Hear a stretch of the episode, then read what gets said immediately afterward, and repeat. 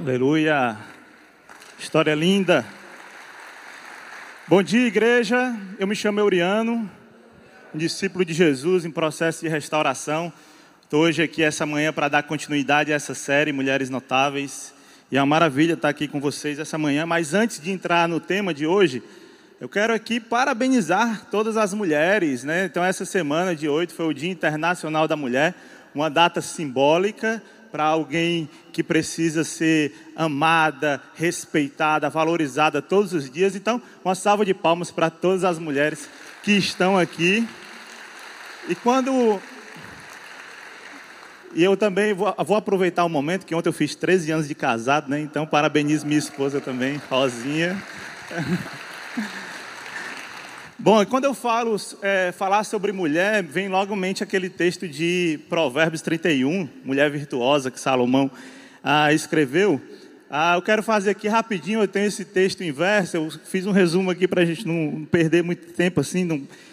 E ele começa assim, verso.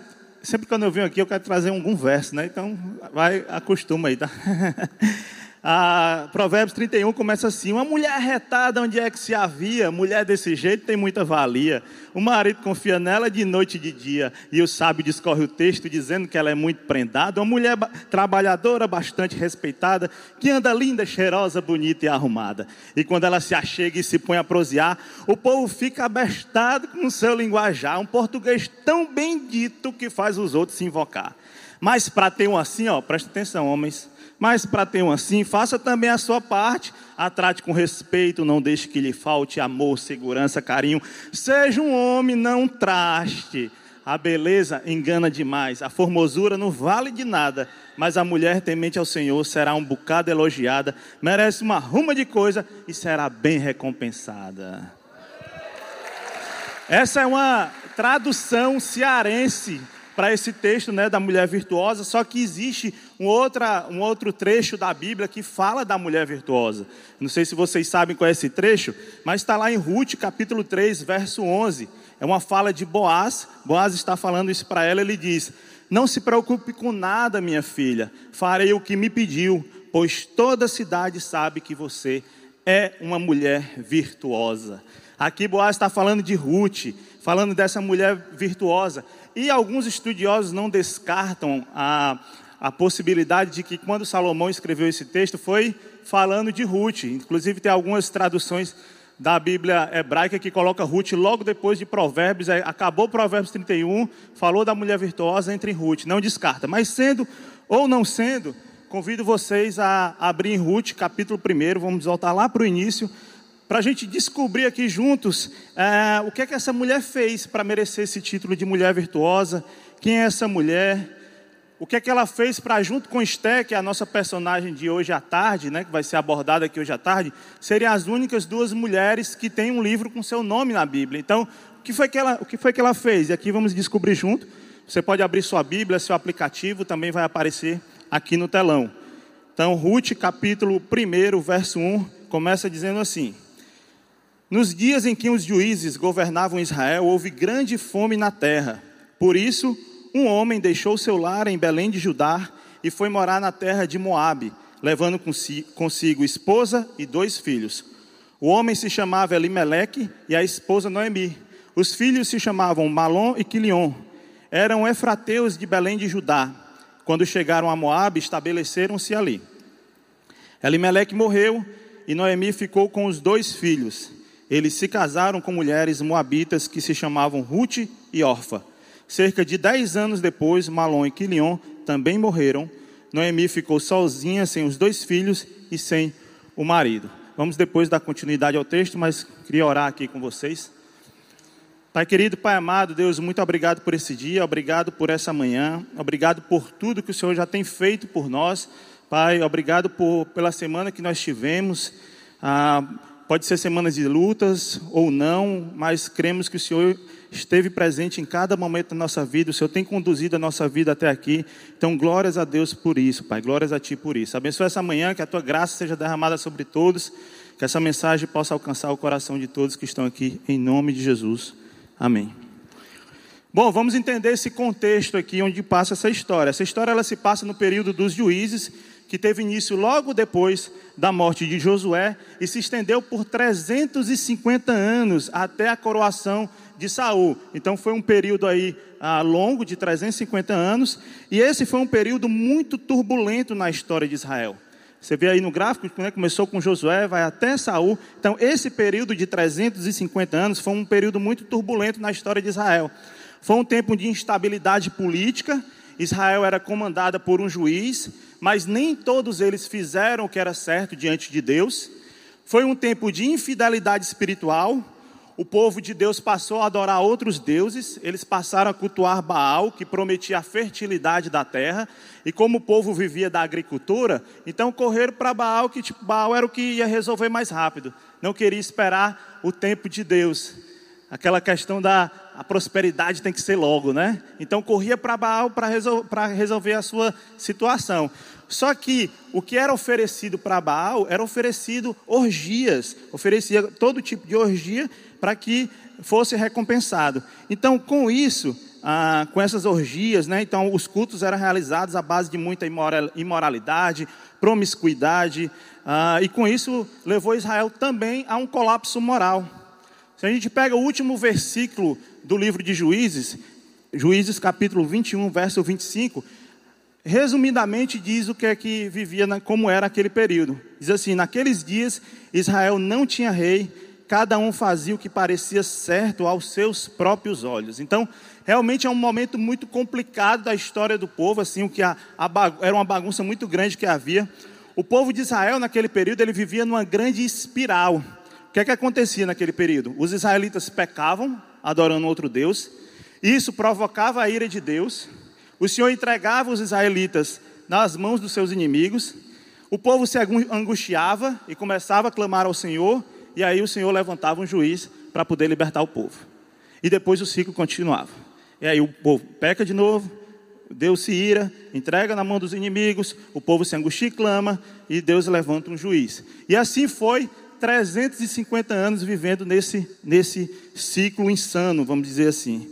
Então a história de Ruth inicia justamente nesse momento, um momento de dor, um momento de guerras, um momento de fome, de pobreza, um grande momento de crise que talvez lembre um pouco do que nós até estamos vivendo hoje, com guerras, com fome, pandemia, com tudo isso que nós estamos vivendo, com instabilidade política, com depravação. Então pode lembrar um pouco disso. Agora é interessante como diante de um contexto desse, Deus ele nos presenteia com o livro de Ruth. É um presente que Deus nos dá, porque se você pega o livro de Ruth e o livro de Juízes, você vê o contraste que há nos dois livros. O livro de, Ju, de Juízes vai falando de guerras, vai falando de contendas, vai falando dessa instabilidade. Já o livro de Ruth é uma grande história de amor. Talvez seja a história de amor, a, me, a melhor história de amor da literatura mundial que já houve, seja o livro de Ruth. Então, se eu fosse dar um nome para essa história ou para essa mensagem de hoje, se eu fosse dar, não, já dando nome para essa mensagem de hoje, eu diria que essa mensagem é: somos todos Ruth somos todos úteis. Né? De vez, levanta a bandeira, ah, somos todos fulano, somos todos beltrano, somos todos cicrano. Pois somos todos Ruth, o tema de hoje. Então vamos adentrar um pouco nessa grande história de amor. Como nós lemos ali no capítulo 1, essa história começa contando, é, fala de um pai de família, Elimeleque. Ele resolve pegar sua esposa, os seus dois filhos e fugir da crise. Ele queria ir embora, queria ir para um lugar melhor, deixar a sua terra, deixar o seu povo para trás, pegar o que ele tinha de finanças e vou tentar a vida em outro local que eu consiga ser mais próspero. Então, a história começa aí. E se nós pensarmos humanamente, o que Elimelec faz, ele é válido. Afinal, qual é o pai de família que não quer dar o melhor para os seus filhos? Qual é o pai de família que não quer dar o melhor para a sua esposa? Qual é o pai de família que, diante de uma crise dessa, quer resolver a situação, né? não quer ver os, seus passando por dificuldade? Então é muito válido o que Elimelec faz. O problema é que essa atitude que Elimelec toma foi uma decisão tomada por si mesmo, baseado nas suas forças, no seu querer e não no querer de Deus. Porque deixar uma cidade naquele tempo, naquele contexto, é diferente de hoje, tá no meio da crise e dizer assim: não, eu vou com a minha família, eu vou embora para São Paulo, ou vou embora para o Canadá, para Portugal, para Morada Nova, Quixeramobim, enfim, qualquer canto aí. É diferente. Porque naquele período você deixar a sua cidade, Belém, era dizer assim: eu estou deixando o povo santo escolhido, eu estou deixando a terra prometida, eu estou deixando até de cultuar a Deus, porque naquele período o local de cultuar a Deus era ali, então ele não tinha como ir para outra cidade e cultuar a Deus. Isso mudou quando Jesus morreu na cruz do Calvário por nós e o véu foi rasgado de cima a baixo, e nós podemos cultuar a Deus em qualquer lugar. Mas não era naquela, naquela forma, não era, naquele período não era dessa forma. Então, o que, de certa forma, Elimelec faz, ele pega a sua família e foge para longe de Deus. Ele vai para o caminho contrário, ele vai para longe de Deus. Isso serve até como uma reflexão para a gente, para perceber que, diante de tantas crises, dificuldades, o que é que nós temos feito? Para onde que nós temos corrido? Será que diante de toda a situação de crise que enfrentamos, corremos para o braço de Deus ou pegamos o caminho contrário? Corremos para os braços do Senhor, para os braços de Jesus ou pego o caminho contrário? Vou fugir dos meus problemas, deixo os problemas para trás, eu vou cair na bebida, eu vou cair na droga, eu vou cair no sexo ilícito, porque eu quero simplesmente esquecer dos problemas e não encará-los. Essa decisão de Alimeleque, ela piora porque ele foge, não é para qualquer cidade, ele foge para terras inimigas. Ele foge para um povo que é inimigo dos israelitas, que são os moabitas.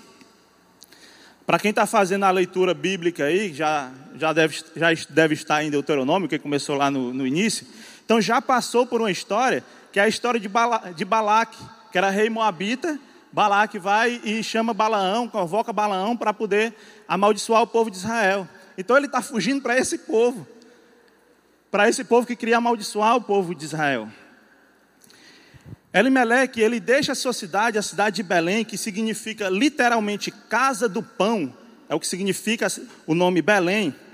Ele deixa a sua cidade, a casa de Belém, porque como faltou pão na casa do pão, Elimeleque vai atrás de pão em outro lugar. E Alimeleque vai atrás de pão na terra de um povo que negou água e pão aos israelitas. Olha aí, a, olha o que, é que Alimeleque faz. Ele, ele está na casa do pão e ele vai atrás de pão no lugar que negou água e pão aos israelitas quando saíram do Egito. Então, essa decisão de Alimeleque já nos traz um grande ensinamento essa manhã. Que em tempos de crise, o que é, que é melhor nós fazermos? Fugir delas ou encarar Agora tem a questão: se eu resolvo encarar, como eu encaro? Com as minhas próprias forças ou encaro confiando no Deus da provisão? Um Deus que tudo pode, um Deus que vai caminhar comigo lado a lado, fazendo as coisas no tempo dele. Então Elimeleque abandona a casa de pão e acaba encontrando a morte ao invés de pão. E se a situação já não estava bem, ela, vai, ela fica pior. Que aí seus filhos passam dez anos lá, casam com mulheres da região, mulheres que adoravam outros deuses, que tinham uma outra cultura, e eles também morrem. E Noemi, a sua esposa, nesse momento, ela fica só, sem marido, sem filho, sem descendência, sem posses, sem esperança. Então o plano dá todo errado. Ela fica sem nada. Não é à toa que no verso 20 desse capítulo 1, ela diz que ela muda o nome dela. Ela se chama Noemi, que significa agradável, e ela diz: Não, agora me chame de Mara, que significa amarga. Hamilton, semana passada, até falou sobre isso, como o nome ele dá as características da pessoa. Né? Então, ela, o nome dela é era o nome de uma pessoa alegre, uma pessoa agradável. E ela, nesse momento, ela diz: Não, não me chame mais assim, me chame de Mara. E aqui vem outra reflexão para nós, maridos, para nós, chefes de casa. Será que as decisões que eu tenho tomado como chefe do meu lar, elas têm sido, elas têm sido boas para minha família?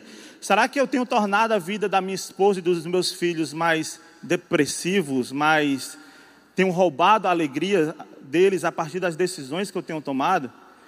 Será que as decisões que eu tenho tomado têm sido baseadas apenas nas minhas forças e não nas forças de Deus?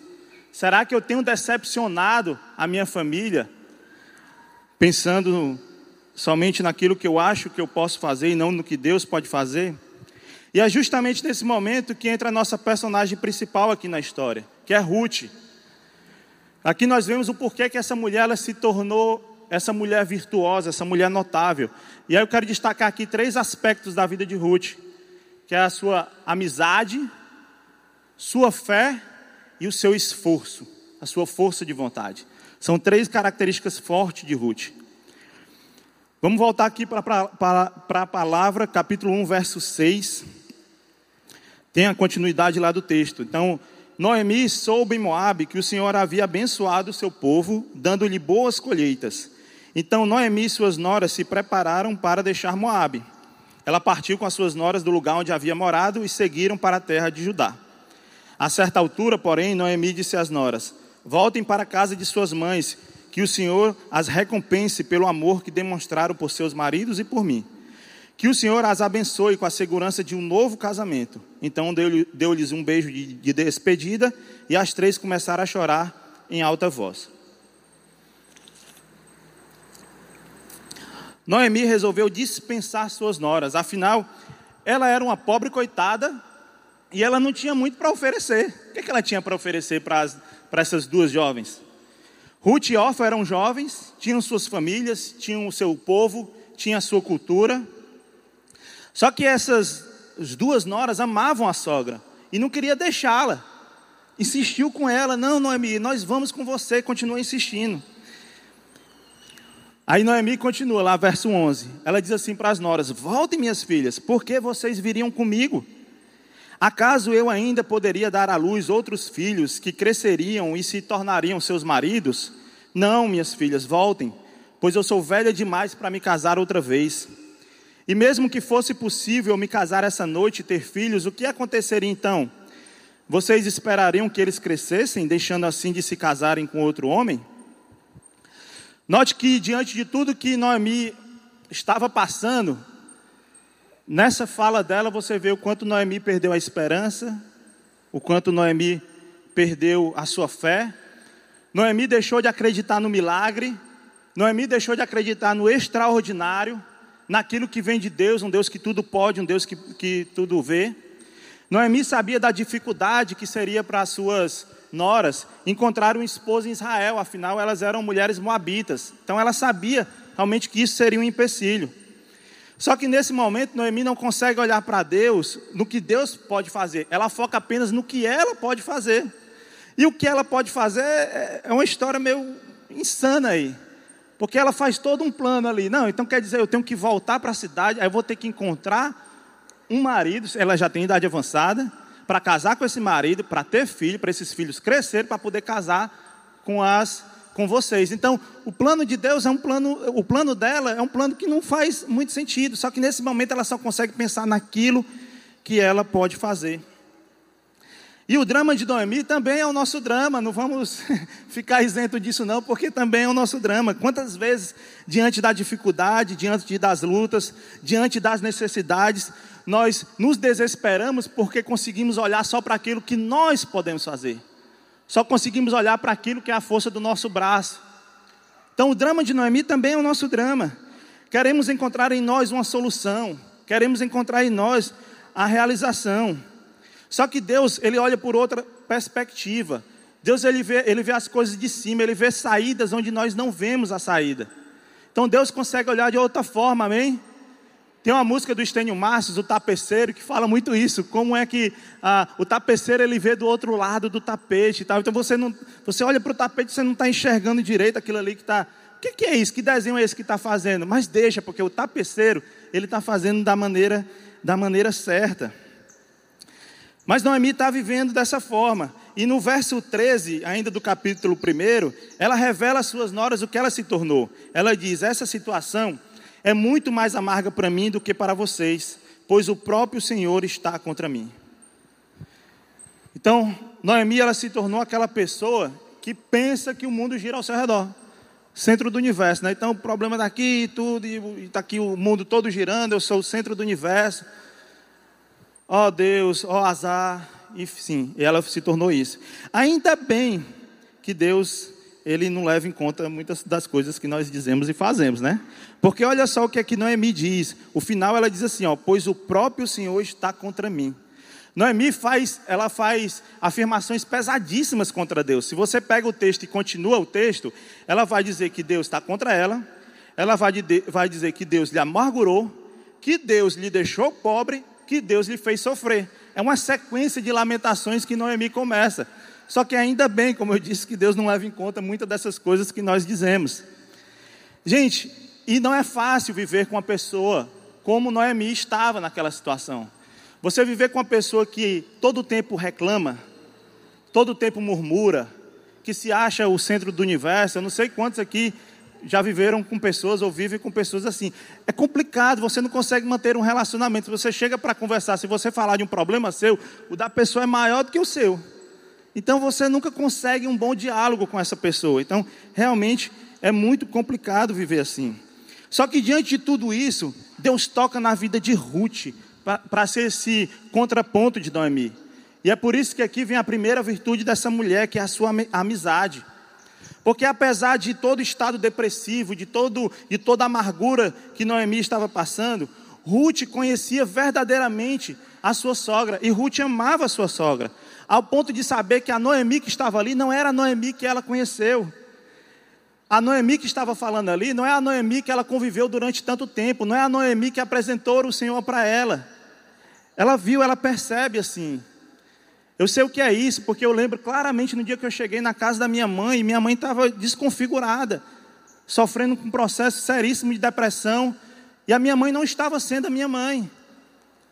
E eu e meu irmão nós tivemos que agir logo para poder conseguir uma solução, levar ela no médico para poder entender o que estava acontecendo com ela, para ela voltar a ser quem ela era, porque ela não conseguia se enxergar assim. E nós, filhos que conhecemos, sabemos, não, mas tá, tá, tem alguma coisa errada aí. Então era isso que estava acontecendo, e Ruth, Deus dá esse discernimento para Ruth para entender que essa não era a Noemi que ela conhecia. A Noemi que Ruth conhecia era uma mulher agradável, uma mulher amiga, uma mulher temente ao Senhor. Ela sabia que essa Noemi que estava ali naquele corpo não era Noemi, portanto, a, a sua, o seu amor, a sua amizade pela sogra faz ela abrir mão de algo mais confortável para ela. Afinal, ficar na cidade que ela nasceu, o texto fala, né? Volte para suas mães, ela tinha família. Então ela poderia voltar para sua casa, voltar para suas mães, voltar para sua família, voltar para os seus amigos, voltar para o seu povo. Seria muito mais confortável do que seguir com Ruth. E é nesse momento que surge um dos versículos mais utilizados em casamento, que com certeza você já deve ter recebido um convite de casamento. Pastor Zé, que já realizou uns 1.500 casamentos, já deve ter recebido muito convite assim. Só que é um convite que quem não sabe, pega e olha assim, diz, oh coisa linda, rapaz, quem é esse homem que disse isso para essa mulher? Aí quando vai ver, não foi, foi uma nora que disse para a sogra, né?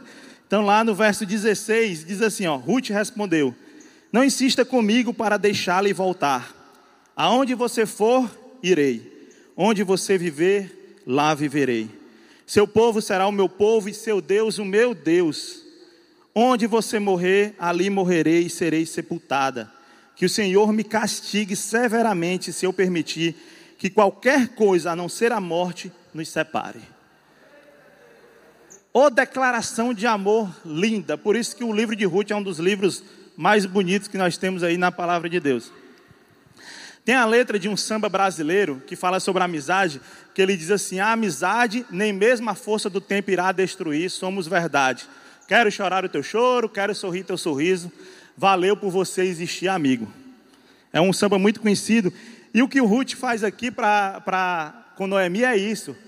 Ela diz: Noemi, a nossa amizade nem mesmo a força do tempo irá destruir, porque é de verdade. Noemi, eu quero chorar o teu choro. Noemi, eu quero sorrir teu sorriso. Noemi, valeu por você ter entrado na minha vida, por você ter apresentado esse Deus para mim. Valeu, Noemi, por você existir. Valeu por você existir, minha amiga. Então Ruth faz esse belíssimo voto diante de Deus para sua sogra. Porém, foi um voto muito custoso para ela, porque ela, ela se compromete a deixar um caminho mais seguro por um caminho de incertezas. Quem seria Ruth em Israel? Ruth chegaria em Israel e seria a viúva moabita, a mulher estrangeira. Ela perderia a sua identidade em outra terra. E é justamente nesse momento que se revela a segunda virtude dessa grande mulher, que é a sua fé. Nesse momento nós vemos que a fé de Ruth ela se torna muito maior do que a fé de Noemi. Ruth se torna mais crente que Noemi. Ela só não, ela, além de decidir morar com a sogra, o que ela decide aqui é seguir o mesmo Deus da sogra. Não é só, não, vou me mudar para casa da minha sogra, mas ela segue o Deus dela, eu sigo o meu. Não foi assim. Eu quero ir com a minha sogra e eu quero seguir o mesmo Deus da minha sogra. Ruth foi alcançada pela graça de Deus, mesmo não sendo israelita, mesmo sendo estrangeira, mesmo sendo de um povo que era inimigo do povo de Israel. E Deus vai lá com a sua graça e alcança Ruth. O custo que nós, irmãos, nós temos para seguir a Deus, o custo que nós temos para cultuá-lo, o custo que nós temos para adorá-lo, é muito pouco comparado ao custo que Ruth teve quando nós lemos aqui. Nós vivemos em um país cristão onde nós podemos ainda professar nossa fé com total liberdade. Mas tem homens e mulheres vivendo aí em outros países aí no Oriente que não podem. E o custo desses irmãos são infinitamente maiores do que o meu, do que o seu. Eu tenho a Bíblia aqui no aplicativo, eu posso ler aonde e quando eu quiser, mas eu não leio porque eu não quero. Mas ela está ali, está acessível, está à minha mão. Eu tenho igreja para frequentar que nem parede tem. Eu posso vir na hora que eu quiser. Mas muitas vezes eu deixo de vir fico na minha comodidade. Eu tenho diversos irmãos para viver relacionamento por essa cidade, viver grupo de relacionamento, mas muitas vezes não, eu não quero viver relacionamento com outros. Aí nesse caso eu vou dizer assim para vocês, eu disse que o título da mensagem é Somos Todos Ruth, né? Nesse caso eu diria que somos todos Noemi, inclusive nas reclamações e nas murmurações. Eu posso dizer que eu sou um crente velho, certo? Eu não sou um velho crente, tá? É diferente que eu não fiz nem 40 anos ainda. Mas crente velho eu sou, porque é 31 anos é, seguindo a Jesus desde pequeno, desde criança, né? Na igreja. Então posso dizer que eu sou um crente velho. Então eu falo com propriedade. Sabe qual é o problema do crente velho? Ele deixa de se maravilhar com as coisas de Deus. Isso é um grande problema. O crente velho, ele cai no comodismo, deixa de ler a palavra, crente velho, de novo, eu digo isso com propriedade, ele vive numa montanha russa. Tem hora que ele está lá em cima, tem hora que ele está lá embaixo, tem hora que está lá em cima, lá embaixo. Quando está lá embaixo, é reclamando de tudo. Reclama da igreja, reclama da liderança, reclama dos amigos, reclama do, de Deus, que Deus não faz as coisas para ele, e por aí vai. Esse é um grande problema aí do, do crente velho, né? Aí sabe o que, é que acontece? Muitas vezes nós estamos cheios de roots e órfãos ao nosso lado. Essas mulheres se aproximando, essas pessoas se aproximando de nós. E o crente velho, vai, vai para lá. Não, não caminhe comigo não, vá-se embora. Esse é o problema, é isso que acontece. Aí, nesse caso, nós perdemos muitas órfãs no caminho. Que olha assim e diz, eu quero seguir o Deus desse aí. Para ser crente igual a esse aí. Quero não, ó. Me deixa onde eu estou mesmo. Para seguir o Deus desse aí. Quero não. Deixa onde eu estou. Só que Deus ama tanto o crente velho que aí ele tem as órfãs, mas ele também coloca as roots. Aí levanta aquele novo convertido, cheio de fogo, aquele novo convertido vivendo o primeiro amor, aí coloca no teu caminho, coloca dentro do teu grupo de relacionamentos, só para te dar uma chacoalhada, para poder te resgatar, que nem foi com, com Noemi. Quantos aqui já se depararem com um crente desse dentro do GR, hein, que chega no grupo de relacionamento e diz, eita, o cara está lendo a Bíblia todinha e diz, você... Aí você fica até encabulado, né? Diante de uma situação dessa, né? Então, Ruth é esse novo convertido, cheio de fé, cheio de esperança, que foi totalmente necessária na vida da sua sogra para tirá-la do fundo do poço, do fundo do poço que ela encontrava. E aqui entra a terceira virtude dessa mulher, a primeira foi a sua amizade, a segunda, sua fé, e a terceira virtude, o seu esforço. Quando Ruth já está em Belém, ela pede permissão à sua sogra para sair e trabalhar. Afinal, as, as duas eram viúvas. Então, é, Noemi já era mais velha, Ruth já era mais nova. Então, ela se dispõe a sair e colher espigas de cereal que não foram é, recolhidas na colheita e ficaram pelo caminho. Ela sabe que isso é o máximo que ela pode fazer como uma mulher estrangeira e pobre. Porque havia uma lei em Israel, está lá em Levítico capítulo 19, que é, Deus orienta aos israelitas a aquele, aquilo que caísse pelo caminho, deixe, deixe para, para os estrangeiros, deixe para os pobres. Então ela tinha consciência daquilo que cabia a ela. Então ela saiu justamente atrás desse alimento. Ruth vai atrás do resto. Ruth vai atrás daquilo que é deixado para quem é pobre, para alguém que está na situação como ela. Só que no meio disso tudo chega o dono da propriedade, chega o senhor da terra, o que, o que manda em tudo. E quando ele chega, ele percebe que há alguém diferente ali naquele meio. Há uma moça jovem, uma novata entre os ceifeiros, mas alguém que não estava catando no pé, mas estava tirando do chão. E ali ele já percebe ali que é uma estrangeira, pobre, enfim. Então ele vai falar com um dos seus empregados. E olha só o que é que seu empregado diz a respeito de Ruth. Verso, capítulo 2, verso 6. O capataz respondeu: É a moça que veio de Moabe com Noemi. Hoje de manhã ela me pediu permissão para colher espigas após os ceifeiros. Desde que chegou, não parou de trabalhar um instante sequer, a não ser por alguns minutos de descanso no abrigo. Ruth, nesse momento, ela não foi vista como, ah, é a viúva moabita, ah, é a mulher estrangeira. Não. Ela foi vista como uma mulher esforçada, uma mulher que tinha muita força de vontade. Essa foi a característica que soltou aos olhos de quem estava ali perto. Ruth trabalhou com fé. Ela acreditava na provisão de Deus. Só que Ruth não ficou esperando de mãos abanando. E esse é um problema, quando nós queremos de Deus, mas também nós não queremos fazer nada. E fica lá, estou ah, aqui, Deus vai prover, Deus vai fazer acontecer. Nós temos uma responsabilidade, nós temos algo para fazer. Só que chega num momento que nós somos limitados, paramos, aí sim, Deus age com a sua providência. Mas muitas vezes a gente quer esperar que Deus faça tudo, mas não. Deus está olhando assim e diz: Tu vai fazer nada não, e é só sou eu sozinho para fazer. Eu tenho que cuidar do mundo todo, você tem que cuidar da sua vida e você ainda não faz. É mais ou menos isso que Deus diz. Ah, eu quero tanto passar no vestibular. Ai, quer? Então estude. Estude, se esforce. Aí vai chegar um momento, na hora da prova, que Deus vai trazer à sua mente aquilo que você estudou. Ah, eu quero tanto me livrar das dívidas. Ai, quer? Então pare de gastar. Poupe. Que Deus vai lhe ajudar. Ah, eu quero tanto bom emprego. Quer? Então capacite-se. Conheça pessoas, faça network, que aí Deus ele vai conectar pessoas em pessoas para chegar até em você. Ah, eu quero tanto restaurar meu casamento. Ai, quer? Então veja primeiro o que é que cabe em você que precisa ser mudado para que Deus possa agir em você e agir na vida do seu esposo. E aqui eu faço uma propaganda rapidinho, CR Casais amanhã, segunda-feira, para quem quer restaurar seus relacionamentos, pode vir. Comece, se você está precisando disso aqui, então já começa amanhã. Então Ruth, ela foi fazer o que cabia para ela, e diante de todo o caos, diante de toda a situação geopolítica que vivia o povo de Israel naquela época, Deus ele olha para o ordinário.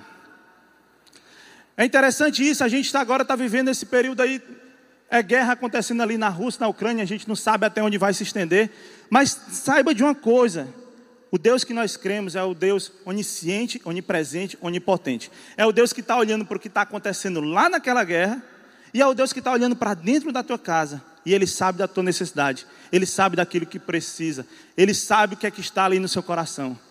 Então Ele é um Deus, Ele é um Deus que Ele age extraordinariamente. Ele, mas ele vai olhar ali para as coisinhas simples, para o ordinário do dia a dia. Então ele atenta para aquela jovem moabita.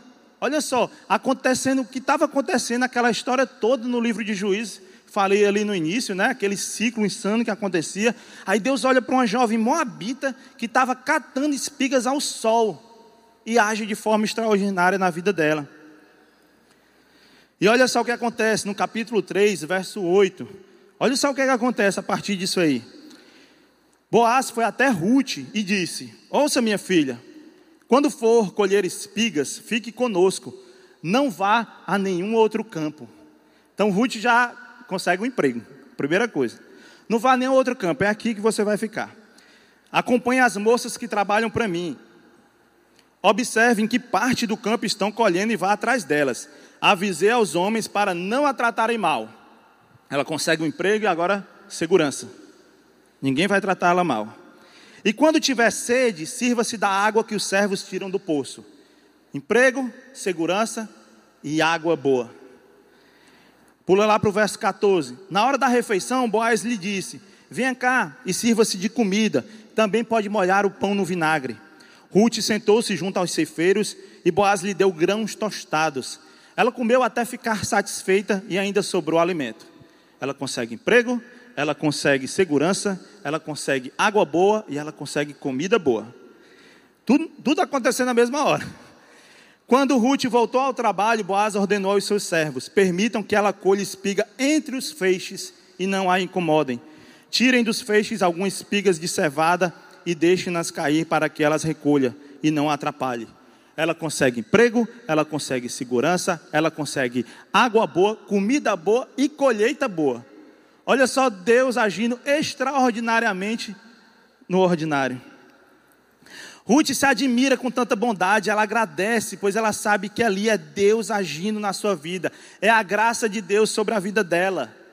E por isso ela se torna uma pessoa grata por aquilo que acontece na vida dela, porque ela sabe o que é que ela merecia. Ela, enquanto pobre, enquanto estrangeira, era colher só as espigas que estavam no chão e já estava por satisfeito. Mas não, mas Deus, Deus faz muito mais pela vida dela. E, e ela é muito grata a Deus por isso. Tem uma frase do John Piper que diz assim: Pessoas orgulhosas não se maravilham quando são bem tratadas. Não são profundamente gratas, mas as humildes sim.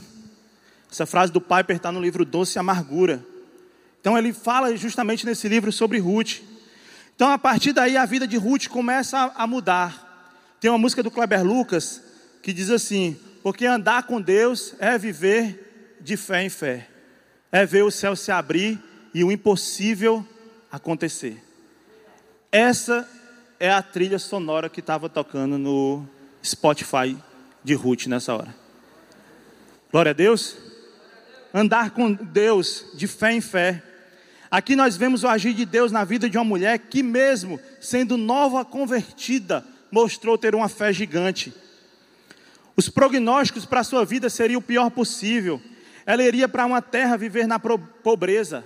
Ela iria para uma terra para ser hostilizada ela iria para uma terra sem ter grandes chances de casar, de constituir uma família, de ter uma descendência. Era isso que estava sendo mostrado, o que os olhos humanos conseguiam ver era isso. Ela foi para isso, só que ela foi para isso com fé no Deus que ela aceitou, no fé, com fé no Deus que a, que a alcançou. Ruth poderia ter saído naquele dia, quando ela falou com Noemi, pediu permissão para poder sair de casa, sair de casa e colher as espigas. Ela podia ter saído naquele dia, ido parar na terra de alguém que fizesse algo mal para ela, que pudesse abusá-la. Poderia muito bem. Olha o que é que diz o último versículo de Juízes. Cada um fazia o que era bem aos próprios olhos, não tinha regra não. Então ela poderia ter acontecido isso com ela. Ela poderia ter morrido, sei lá, de inanição, porque ela estava ali catando espigas ah, no sol, sem comer, sem beber direito. Ela poderia nem ter voltado para casa. Mas Deus olhou para Ruth, viu o seu coração amável, Deus viu a sua fé, Deus viu a sua, a sua garra, Deus viu o seu esforço, seu esforço e Deus a recompensou diante de tudo isso. Olhou para as virtudes dela e Deus a recompensou. Agora, olha só como o plano de Deus é perfeito na vida de Ruth. Quando ela vai falar para sua sogra sobre esse homem, aí ela descobre que é um parente da família. Noemi diz assim para ela: O Senhor a abençoe, disse Noemi a nora. O Senhor não deixou de lado sua bondade tanto pelos vivos como, como pelos mortos. Esse homem é um de nossos parentes mais próximos, o resgatador de nossa família. E resgatador, que significava esse papel do resgatador, era é, Israel. As terras não pertenciam a você, pertenciam a Deus. Então, se você fosse precisar vender a terra, como Noemi, que estava pobre, ela teria que vender para algum parente próximo. Esse parente seria o resgatador. Só que aí, no caso, aqui na história, e a gente lê lá no capítulo 3 falando, ah, que além de comprar o terreno, teria que casar com Ruth, que era herdeira de um, ah, ela viúva de um dos herdeiros. Aí teria que casar com Ruth também. Então Boaz, nesse momento, ele não surgiu por acaso na vida de Ruth.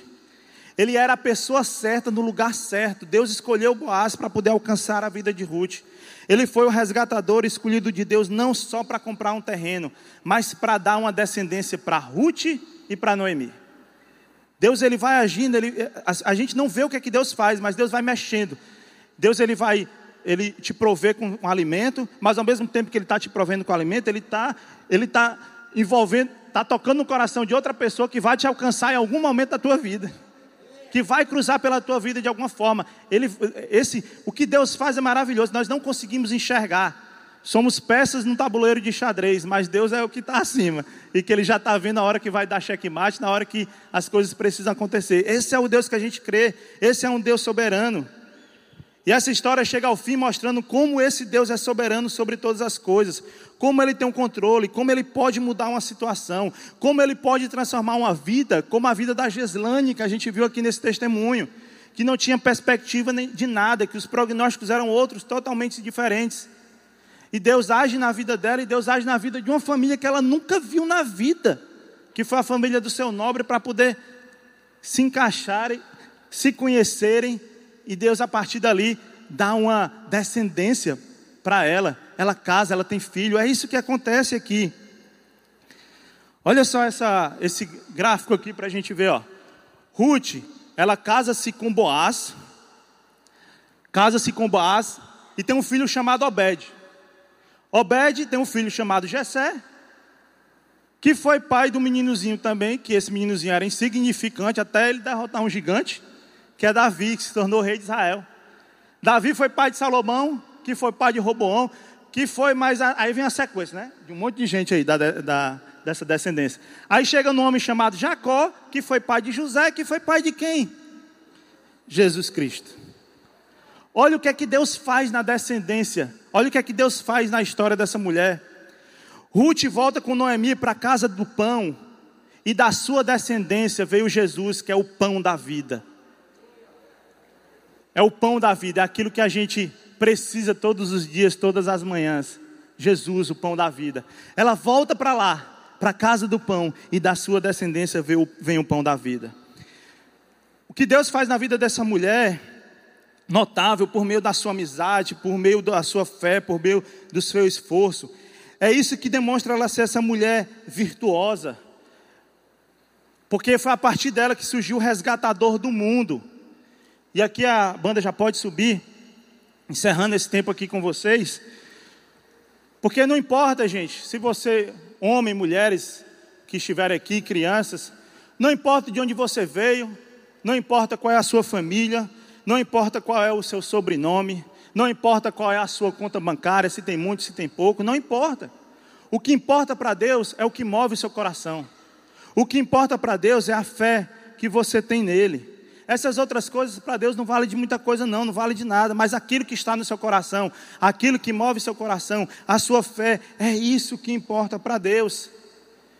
E Deus ele pode alcançar todos nós. Deus nos alcançou. É por isso que o tema dessa mensagem aqui é somos todos Ruth. Porque todos nós, no final das contas, somos Ruth. Éramos estrangeiros. E Deus nos resgatou para o seu povo. Nós, o que nós merecíamos era a morte, a palavra de Deus sobre isso. E Deus nos dá a vida. Então Deus faz muito mais por nós daquilo que nós merecemos. O que nós podemos aprender aqui com essa história de Ruth é que nós temos que ser gratos a Deus por tudo aquilo que Ele faz ser amigo em qualquer ocasião, poder alcançar o outro, poder tocar no, no, no, próximo, viver relacionamento de verdade, ter fé em Deus, apesar das circunstâncias, apesar de pandemia, apesar de guerra, apesar da situação financeira, o, a gasolina no preço que está, continuar tendo fé num Deus que é um Deus da provisão. É andar com esse Deus, é andar com Deus, é andar de fé em fé, porque o impossível pode acontecer, o impossível vai acontecer. Mas também tem a questão do esforço, é isso que a gente aprende com ela. Nós temos que fazer também o nosso papel, não adianta ficar esperando de mãos abanando. Então Deus quer que nós façamos alguma coisa, Deus quer que nós possamos dar o primeiro passo. Então é isso, gente. Todos nós somos Ruth. Quem aqui pode levantar a mão e dizer: Eu sou Ruth? Glória a Deus, aleluia. Todos nós fomos alcançados pela graça de Deus. E se por acaso tem alguém aqui que ainda não foi alcançado por essa graça, se tem alguém aqui que ouve falar desse Jesus, mas nunca disse: Eu quero esse Jesus na minha vida, como meu Senhor, como meu Salvador, como meu resgatador. Eu quero fazer parte desse time de Rutes. Se tiver alguém aqui essa manhã, peço que você levante a sua mão. para que a gente possa te identificar, ou então na internet, se tiver alguém na internet que quer dizer eu quero aceitar esse Jesus, eu quero esse resgatador, eu quero ser como Ruth. Se não tem, que possamos continuar sendo como Ruth, sendo gratos a Deus, fazendo o nosso papel, continuando com fé, continuando com essa amizade, continuando com o nosso esforço para a honra e glória de Deus. Quero orar aqui encerrando. Deus, muito obrigado, Pai. Muito obrigado por essa manhã. Muito obrigado por tudo que o Senhor tem feito por nós. Deus, continue nos usando, Senhor Deus, para a honra e glória do Teu santo nome, Pai. Que possamos ser mais parecidos com Rude, Pai. Que possamos ter esse coração aberto, Senhor Deus. Esse coração humilde, Senhor Deus. Grato, grato a Ti por tudo, Deus. Deus, louvado seja o Teu santo nome, Senhor Deus. Nos abençoa para tocar na vida de Noemis para tocar na vida de pessoas que nós vamos encontrar pelo caminho, que possamos, Senhor Deus, tocar nessas vidas, para que o Senhor possa alcançar essas vidas através de nós. Louvado seja o teu santo nome, Deus. É o que eu te peço te agradeço. Amém, amém, amém. Glória a Deus.